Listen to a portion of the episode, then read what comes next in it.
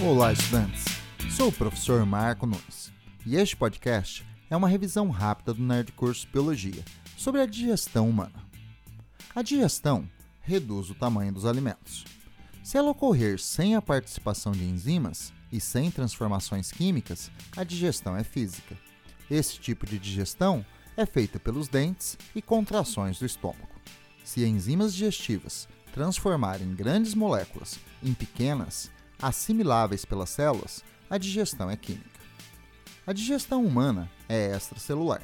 Ocorre em cavidades digestivas, com pH controlado para maximizar a ação das enzimas.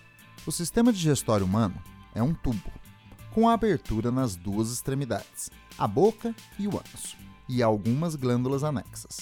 O alimento entra na boca, é umidificado pela saliva e mastigado. A saliva tem água, bicarbonato e enzimas, como a amilase salivar e uma lipase. O bicarbonato deixa o pH da boca neutro ou levemente básico, favorecendo a ação das enzimas salivares.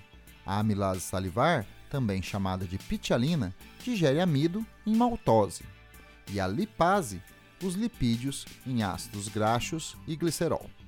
A digestão química na boca é insignificante. Na boca, o alimento é transformado em uma massa úmida, chamada bolo alimentar, e conduzido para a faringe e em seguida para o esôfago. Até o início do esôfago, o bolo é conduzido por músculos estriados esqueléticos e depois por contrações involuntárias peristálticas feitas por músculos lisos.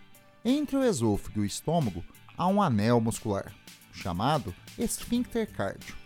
Quando ele relaxa, o bolo alimentar chega ao estômago e é triturado por contrações musculares e mergulhado no suco gástrico, uma secreção produzida por glândulas gástricas do estômago. No suco gástrico, há ácido clorídrico e enzimas, como a pepsina. O ácido clorídrico é um regulador de pH estomacal, o deixando ácido, maximizando a ação das enzimas gástricas.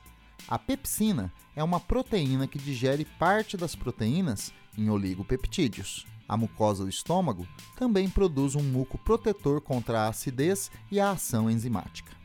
Algumas substâncias, como medicamentos e álcool, degradam o muco, permitindo a formação de úlceras.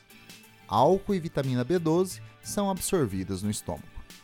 No estômago, o bolo alimentar vira um creme, chamado quimo, entre o estômago e o intestino delgado há um esfíncter, chamado esfíncter pilórico, que controla o esvaziamento gástrico.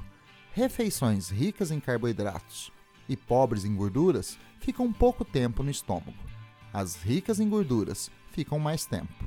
E as ricas em proteínas, um tempo intermediário.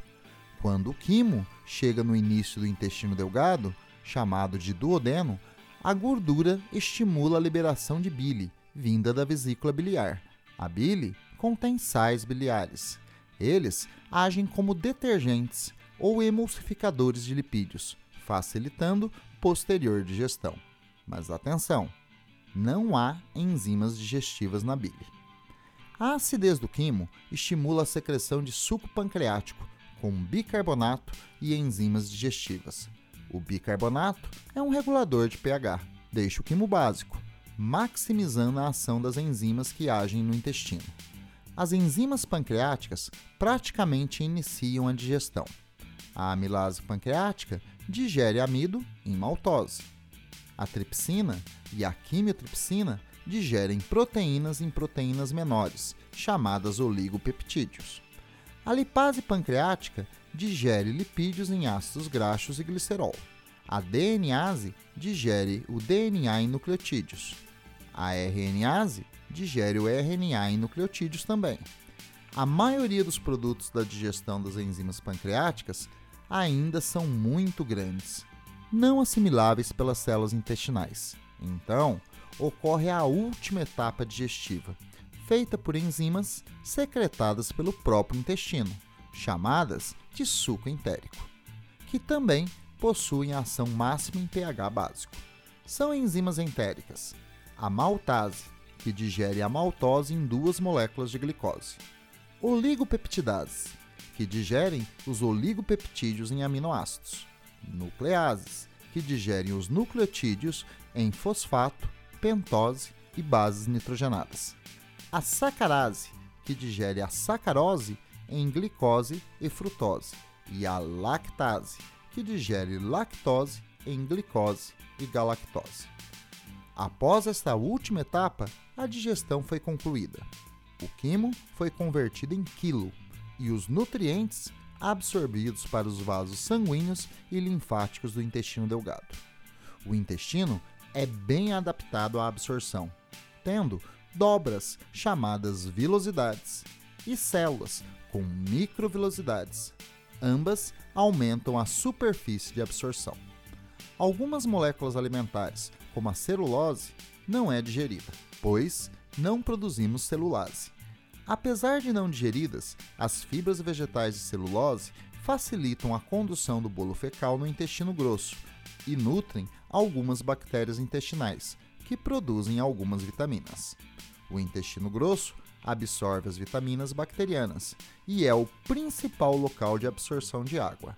O final do intestino grosso é o reto e possui dois esfíncteres anais. O interno é feito de músculo liso, o externo de músculo estriado esquelético, portanto, de contração voluntária, permitindo o controle da eliminação das fezes. Só um detalhe: entre o intestino delgado e o grosso há o seco, com o apêndice, uma pequena projeção vermiforme que contém células de defesa imunológica. Bom, é isso aí. Continue firme nas revisões do Nerd Curso Biologia e bom estudo!